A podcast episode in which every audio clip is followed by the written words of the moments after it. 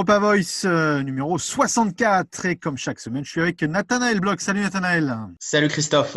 Alors retour hein, à travers les, les ondes d'internet, euh, Covid oblige euh, et bon bah c'est comme ça, on va parler de tout ça. justement, le Covid qui fait une fois encore encore une fois la une de notre Europa Voice avec bien des données je vais pas dire inquiétante, mais euh, il y a quand même des questions qui se posent. L'OMS qui pose quand même pas mal de questions. Euh, est-ce qu'on aura et y a-t-il, sommes-nous au milieu d'une seconde vague? Euh, La question qui se pose également en Europe, mais très très forte. La question, Christophe, de la seconde vague, elle est intéressante parce que dans le wording, dans la nomenclature, on ne parle pas encore de seconde vague. Hein. Le, mot n'est pas employé. Par contre, ce qui est vrai, Christophe, c'est que la semaine dernière, et c'est une déclaration de l'Organisation mondiale de la, de la santé et de son directeur de la branche Europe, euh, Hans Kluge, il a déclaré que la semaine dernière, l'Europe a connu une augmentation du nombre de cas hebdomadaires pour la première fois euh, depuis des mois. Et puis euh, de préciser, ce directeur, que 30 pays ont vu augmenter le nombre de cas cumulés au cours des deux dernières semaines. Donc, sans mentionner directement la seconde vague, dans les faits, Christophe, si vous voulez, bah, on assiste bien à une augmentation du nombre de cas de coronavirus pour la première fois en Europe. Mais est-ce que c'était pas forcément un petit peu attendu C'est vrai qu'il y a eu des, des pays phares hein, dans, dans, cette, euh, dans, cette, dans cette lutte contre le coronavirus. On a vu l'Allemagne, par exemple, qui a été, euh, euh, qui a géré la crise, on peut dire plutôt bien, voire même très bien, euh, en tout cas la première crise. Puis là, qui a été frappé avec un, un espèce de cluster autour de, de certains abattoirs euh, dans certaines régions allemandes est-ce ça fallait quand même pas s'y attendre? On n'est pas épidémiologiste ici, mais euh, dans ce qui a été fait, la façon dont les mesures ont été prises, si on rouvre les vannes, forcément, euh, il y a des gens qui vont être touchés. Alors, je crois, Christophe, que dans la, déclaration de, de l'OMS euh, et de son directeur Europe, chaque mot est pesé. Et, c'est important de voir deux choses différentes. D'abord, l'OMS prend beaucoup de précautions euh, à justement ne pas parler de, de seconde vague hein, pour ne pas effrayer, mais simplement à mettre en exergue, en exergue les différents pays où on a vu une recrudescence du nombre de cas dans ces deux dernières semaines. Alors il faut savoir hein, pour nos auditeurs d'Europa Voice et de SBS qu'on parle quand même chaque jour en Europe de près de 20 000 euh, nouveaux cas et euh, de plus de 700 décès donc quotidiens. donc je crois que c'est aussi, si vous voulez, à l'échelle de l'Europe, euh, le chiffre n'est pas insignifiant. Ça, c'est la première chose. Et puis la deuxième chose, Christophe, c'est que l'OMS fait aussi euh, très attention à saluer les efforts de certains pays européens ou de l'OCDE de manière plus générale à gérer justement ben, cette flambée de nouveaux cas de coronavirus. Et Monsieur Klug, hein, le directeur Europe, cite quelques pays comme la Pologne, l'Espagne ou encore l'Allemagne qui, face à la recrudescence de ces nouveaux cas, semble justement avoir pris le pouls euh, et, et, gérer en fait du mieux qu'elle peut ce nouveau confinement de toute une région, hein, parce qu'il faut le préciser, hein, euh, après avoir détecté, comme vous l'avez mentionné, un cluster dans un abattoir euh, et recensé plus de 1500 personnes testées positives en Allemagne au, au coronavirus, c'est toute une région, c'est la Rhénanie du Nord-Westphalie, Christophe, qui a choisi de confiner deux de ses cantons au moins jusqu'au 30 juin. Donc vous voyez, l'OMS ne veut pas être alarmante, elle veut souligner les efforts qui sont faits par des pays euh, pour euh, juguler euh, cette recrudescence du nombre de cas, mais elle se doit aussi bah, de dire, ben, voilà, peut-être que la prochaine fois, justement, ces mesures de déconfinement doivent se faire d'une autre manière ou en tout cas moins rapidement qu'elles ne l'ont été faites pour euh, la première vague, si vous voulez, de coronavirus. Alors, si je fais l'avocat du diable, euh, on voit ce qui se passe euh, outre-Atlantique, si on est basé en Europe et qu'on regarde, on regarde vers vers l'Ouest, les États-Unis, l'Amérique, enfin les, les, Amériques, parce que les États-Unis et le Brésil, hein, qui sont les, les deux pays qui posent problème dans cette crise du coronavirus. Est-ce qu'on peut vraiment imaginer un retour à la entre guillemets pseudo-normalité si la première puissance mondiale est toujours vraiment au cœur de la crise? Alors notre podcast Christophe effectivement s'appelle euh, Europa Voice. Donc il est, euh, un petit peu euh, focalisé sur l'Europe. Ce petit mot pour vous dire qu'en fait il y a quelque chose qui est intéressant, c'est que on parle effectivement des bons chiffres actuellement en Europe, on parle des bons chiffres Christophe en Océanie, en Nouvelle-Zélande, en Australie même s'il y a de nouveau quelques cas mais les chiffres sont globalement bons dans ces zones-là, mais il faut savoir et c'est une, important, une, information primordiale Christophe que à l'heure où se parle aujourd'hui, fin juin, il n'y a jamais eu autant de cas actifs de coronavirus à l'échelle du monde entier et de, nouveaux cas de décès. Donc en fait, votre, question, elle est tout à fait euh, légitime. C'est que effectivement, on a pris d'abord la gestion du coronavirus par zone géographique en Europe, euh, en Australie, en Nouvelle-Zélande, où la première ministre Jacinda Ardern avait même fait sa danse de la victoire, et puis on l'a vu 19 euh, jours après, euh, des nouveaux cas de coronavirus sont, sont apparus. Oui, mais des cas, des cas non communautaires. C'est pas des transmissions communautaires, c'est des, des, cas de gens qui sont revenus dans le pays. Ce qui, ce qui pose vraiment un problème de euh, la source de la maladie, de, de savoir que c'est une, une, pandémie globale et qu'en fait, si on ferme les frontières, on peut pas fermer les frontières à 0.000 personnes qui rentrent et que forcément, il y a une brèche qui peut être possible. Mais c'est pour ça que l'Union européenne envisage, Christophe, euh, d'interdire euh, euh, l'arrivée de ressortissants américains euh, sur son territoire parce que effectivement, euh, les pays peuvent gérer, euh, c'est ce qui est en train de se passer dans le Victoria, si on prend cet exemple-là en Australie, peuvent gérer les transmissions communautaires en, fermant certaines zones, certains quartiers. mais si après ils n'ont pas moyen d'appuyer sur le robinet bah, des touristes qui arrivent ou des personnes extra communautaires pour l'Union européenne, si vous voulez, tout le travail que vous faites, euh, il est un peu fait en vain. Donc c'est pour ça que effectivement, euh, il y a deux éléments qui sont importants, Christophe. C'est d'abord euh, bien comprendre que cette gestion du Covid, elle doit se faire à la fois au niveau des transmissions de ce qu'on appelle communautaire, hein, c'est-à-dire au sein d'un même pays, entre personnes du même quartier, du même foyer, etc. Mais il doit y avoir aussi un jeu avec les, frontières.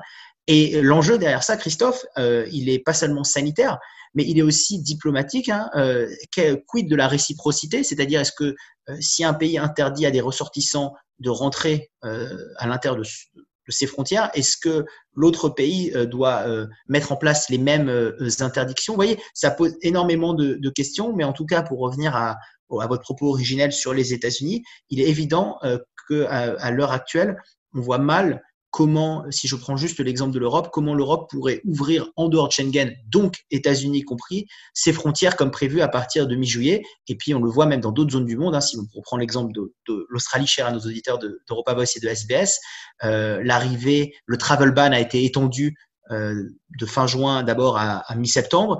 Euh, l'arrivée des étudiants internationaux, source et manne financière pour les universités australiennes, va certainement aussi être décalé. Donc euh, cette question des frontières, effectivement, Christophe, euh, elle est extrêmement sensible. Et puis sur l'Europe, un, petit point aussi qui qu'on connaît moins ici en Australie à l'heure actuelle, en Océanie, puisque c'est l'hiver, mais il y a la question de la chaleur. on l'a vu, hein, au Royaume-Uni, par exemple, la vague de chaleur qui s'abat actuellement et les records de température de 36 degrés, forcément, ça pousse les habitants, les Britanniques, euh, à se précipiter sur les plages, la police doit intervenir. Vous avez la même problématique avec la, vie nocturne et les discothèques en Espagne et à Ibiza où, euh, où la ville ibérique voulait d'abord réouvrir pour sauver la saison estivale. Donc vous voyez, euh, on est maintenant au-delà vraiment de la question sanitaire, on est dans plein d'enjeux sanitaires, diplomatiques, économiques, politiques. Et l'avertissement de l'OMS, à mon avis, il est à prendre très, très, très au sérieux. Absolument. Allez, on va passer à un autre sujet, un sujet qui m'est qui m'est cher, le, Brexit. Euh, ça, ça, a été un peu notre Madeleine de Proust ici à, Europa Voice. Et ce Brexit qui, qui continue à nous donner euh, un peu de d'eau à notre moulin. Et cette info qui est passée, alors, plus ou moins inaperçue cette semaine, mais en tout cas moi, elle a capté mon regard, euh, c'est de dire que il semblerait que le Royaume-Uni, en fait la Grande-Bretagne, ait dépensé plus pour avoir ce Brexit qu'elle aurait dépensé dans sa participation européenne depuis le début depuis plus de 40 ans. C'est incroyable comme chiffre. Alors effectivement, Christophe, c'est une info qui, entre le coronavirus, les élections municipales en France, euh, est passée un peu inaperçue, mais, mais on sait, et les, auditeurs d'Europa Voice et de, SBS euh, euh, savent que le Brexit est votre Madeleine de Proust et, notre sujet phare aussi ici. effectivement, Christophe, c'est même Londres, hein, c'est le Royaume-Uni qui a reconnu que le coût du Brexit a dépassé tout euh, les prévisions qui ont été faites avec plusieurs chiffres qui sont complètement ahurissants. Celui que vous avez mentionné, mais aussi celui que le, le coût du Brexit sera euh, évidemment supérieur à la contribution au budget de l'Union européenne, ce qui était aussi, Christophe, un argument phare du camp euh, euh, de dire que, en fait, de manière un peu simpliste, il faut sortir de l'Union européenne parce que ça nous coûte plus d'y être que d'être à l'extérieur. Et ben ça, tout ça, ça a été rebattu en brèche avec des documents qui, d'une certaine façon, ont fuité, euh, que le ministre du Brexit n'aurait pas voulu euh, qu'ils apparaissent dans la presse, mais comme d'habitude, euh, bah, c'est quand vous ne voulez pas que ça arrive. Et bien, effectivement, le coût du Brexit est bien, bien supérieur à toutes les prévisions et surtout à la contribution, encore une fois, que le Royaume-Uni fait de manière générale au budget de l'Union européenne. Alors, si ces chiffres sont vrais, moi, je vais faire une question assez lambda. Comment le Royaume-Uni peut espérer s'en sortir avec un taux de dépenses à ce niveau-là pour le Brexit et un taux de dépenses à un niveau extrêmement élevé pour combattre le coronavirus. D'un point de vue, Christophe, euh, j'allais dire simplement comptable, ce qui va se passer, c'est que la perte de croissance qui est liée, alors pour le Royaume-Uni à la fois au Brexit et comme dans beaucoup d'autres pays, qui est liée aussi euh, à l'épisode de coronavirus, elle se traduira tout simplement par ce qu'on appelle un emprunt obligataire euh, d'environ 55 milliards de livres sterling d'ici à 2033. Donc euh, voilà, le, Royaume-Uni n'aura pas d'autre choix que de souscrire à cet emprunt euh, euh, obligataire. Ça, c'est, j'allais dire, d'un point de vue comptable, d'un point de vue technique. après, la question, et elle rejoint des sphères un peu plus politiques, diplomatiques, c'est que pour le ministre du Brexit, publier maintenant ces informations-là, ça a une autre conséquence directe, c'est que ça affaiblit littéralement la position du Royaume-Uni dans sa négociation encore à faire du Brexit. Euh, parce que Christophe, il faut le rappeler hein, pour nos éditeurs d'Europa Voice et de SBS, on ne sait pas encore quelle option sera choisie, sera validée par l'Union européenne et le Royaume-Uni pour la sortie euh, du Royaume-Uni de l'Union européenne pour le Brexit. Alors, il y a plusieurs solutions. Et si on parle par exemple de l'adhésion du Royaume-Uni à une sorte de marché unique, euh, même ça, si vous voulez, ça se traduira par une perte de croissance d'environ 1,6% du produit intérieur brut. Si on prend le scénario euh, un peu euh, extrême euh, inverse, c'est-à-dire un Brexit sans accord, hein, le no deal d'une certaine façon, et eh ben là, si, si le Royaume-Uni devra traiter avec l'Union européenne selon les règles de l'Organisation mondiale du commerce, là, c'est une perte de, richesse, de croissance, de produit intérieur brut de 7,7% du PIB. Pardon. donc, vous voyez, en fait, j'allais dire, on est, c'est même pas qu'on est dans une solution euh, win-win là, euh, c'est qu'on est dans une solution lose-lose. Christophe, pour le Royaume-Uni, c'est quelle que soit maintenant l'option qui va être choisie, le Royaume-Uni sera perdant et a perdu plus d'argent, plus de croissance avec le Brexit qu'il ne perdait ou qu'il dépensait d'argent en étant membre à part entière de l'Union européenne. Coronavirus ou pas? Coronavirus euh, ou pas, Christophe. J'allais dire, le coronavirus, ça lisse un petit peu euh, les révisions de croissance pour tous les pays. Là, on parle vraiment euh, de choses liées euh, au Brexit et à l'appartenance de l'Union européenne, du Royaume-Uni, pardon, à, l'Union européenne. Et puis, ce qui est intéressant, c'est qu'on voit quand même que le Royaume-Uni est encore en train de pousser un petit peu pour avoir une réglementation réduite. Hein. c'est le débat qu'on a eu de, façon sempiternelle sur le, le lever playing field, des règles un peu spéciales qui s'appliqueraient au Royaume-Uni ça, à la rigueur, le Royaume-Uni serait bénéficiaire euh, et pourrait retrouver un peu de croissance euh, et des gains entre 0 et 2% du PIB. Mais on le sait, Christophe, hein, Michel Barnier, le négociateur, n'acceptera jamais, pour le dire de manière simple, que le Royaume-Uni profite de certains avantages de l'Union européenne sans contrepartie. Donc, si vous voulez, la seule option qui, ferait que, que le Royaume-Uni sorte un petit peu euh, la tête haute d'un point de vue du PIB de ce Brexit, elle ne sera certainement pas validée euh, par l'Union européenne. Donc, euh, le Brexit a encore de beaux jours euh, devant lui et notre émission a encore de beaux jours pour traiter le Brexit. Oui, tout à fait. Allez, d'une Madeleine de Proust à l'autre, Brexit c'est la mienne, la politique française c'est la vôtre. on arrive dans une période où finalement, ou pas, il va y avoir les deuxièmes tours des élections municipales. Euh, ça avait l'air d'être beaucoup compromis euh, en plein cœur de la, crise du coronavirus, mais finalement, eh bien, le deuxième tour, des, le second tour des élections euh, municipales aura lieu partout en France.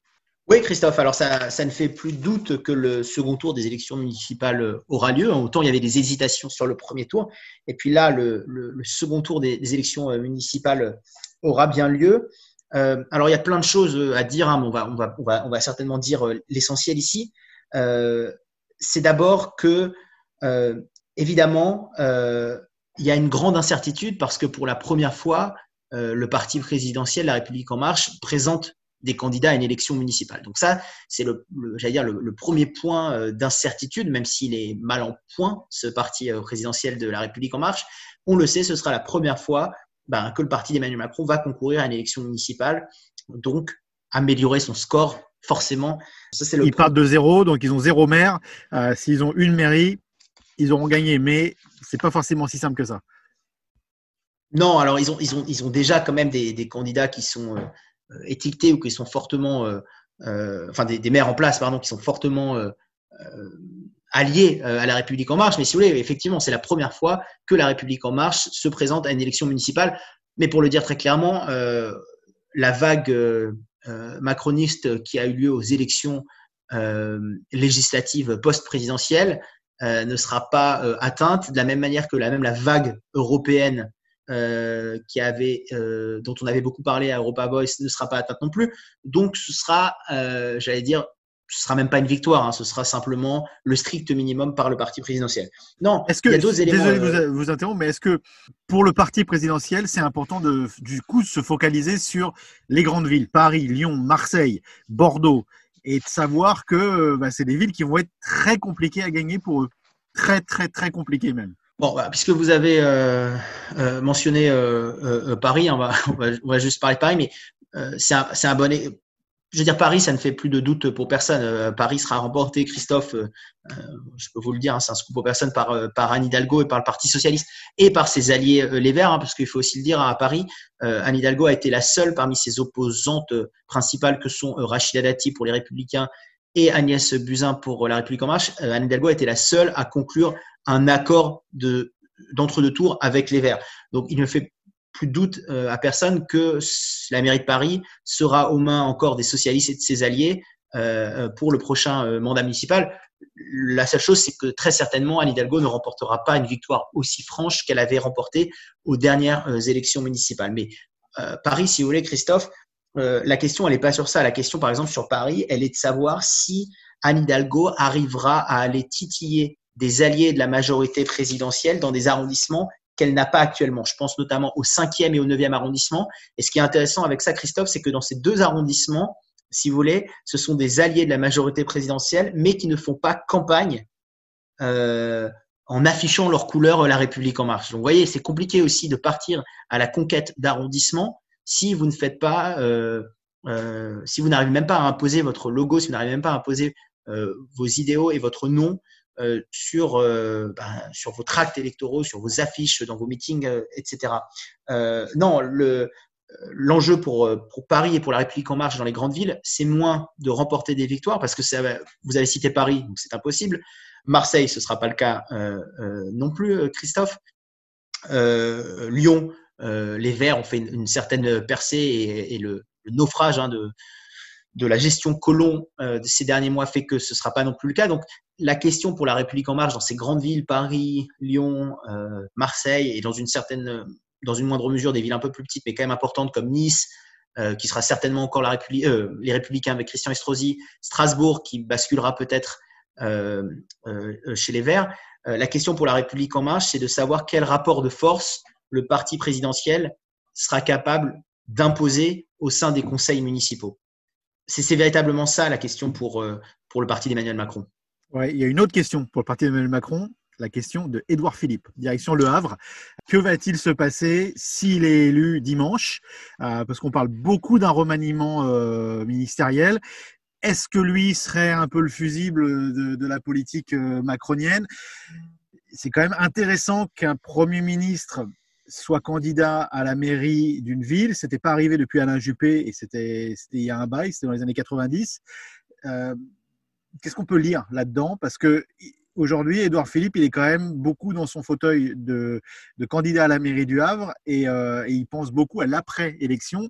On a vu quelques commentaires qui disent que euh, bon bah peut-être il se concentrerait sur la mairie du Havre un peu plus que on pense aujourd'hui. Alors, il y, a, plusieurs éléments, Christophe. D'abord, le premier élément, c'est que euh, Édouard Philippe sera certainement réélu euh, vu euh, son score euh, à l'issue du, premier tour de, près de 44%, il sera certainement réélu à la mairie du Havre. Donc ça, c'est un peu, si vous voulez, comme Anne Hidalgo à Paris, c'est un, peu un secret de polichinelle. maintenant, la question, c'est de savoir est-ce que cette réélection va accélérer sa sortie du gouvernement ou en fonction de son score à la mairie du Havre, va pouvoir être utilisé par le principal intéressé comme je suis une pièce indispensable au vu de ma popularité même dans ma ville d'origine, au vu de ma popularité, je ne peux pas ne pas rester euh, Premier ministre. Donc là, j'allais dire que en fonction de ce résultat-là, on va voir si c'est plutôt Emmanuel Macron qui pourra prendre le lead et dire, bah, écoute, Edouard, il est temps, vu ton score relativement bon, mais pas exceptionnel, de retourner au Havre, ou si c'est Edouard Philippe qui sera capable d'utiliser, de magnifier ce score pour pouvoir s'imposer encore un peu plus comme Premier ministre, avec le risque, Christophe, hein, c'est de, de, faire une Fillon, si vous voulez. Euh, la question, c'est maintenant, est-ce que on va avoir un Édouard Philippe, cinq ans, Premier ministre d'Emmanuel Macron, euh, avec ce que ça euh, implique comme usure du pouvoir et même comme tremplin pour la présidentielle, toutes les options sont encore ouvertes, ou est-ce qu'on va justement avoir un Édouard Philippe qui, espoir d'une droite moderne, va pouvoir bénéficier de ces deux ans et demi pour pouvoir se construire une image présidentielle? Euh, voilà, c'est un petit peu ça l'enjeu du Havre, si vous voulez, euh, Christophe, avec quelque chose qui avait été dit, hein, et ça c'est important aussi pour nos éditeurs, c'est euh, il y avait un propos d'Emmanuel Macron qui était un peu bizarre, qui était de dire en fait, peu importe les résultats, les ministres devront rester en place, qu'ils perdent ou qu'ils gagnent.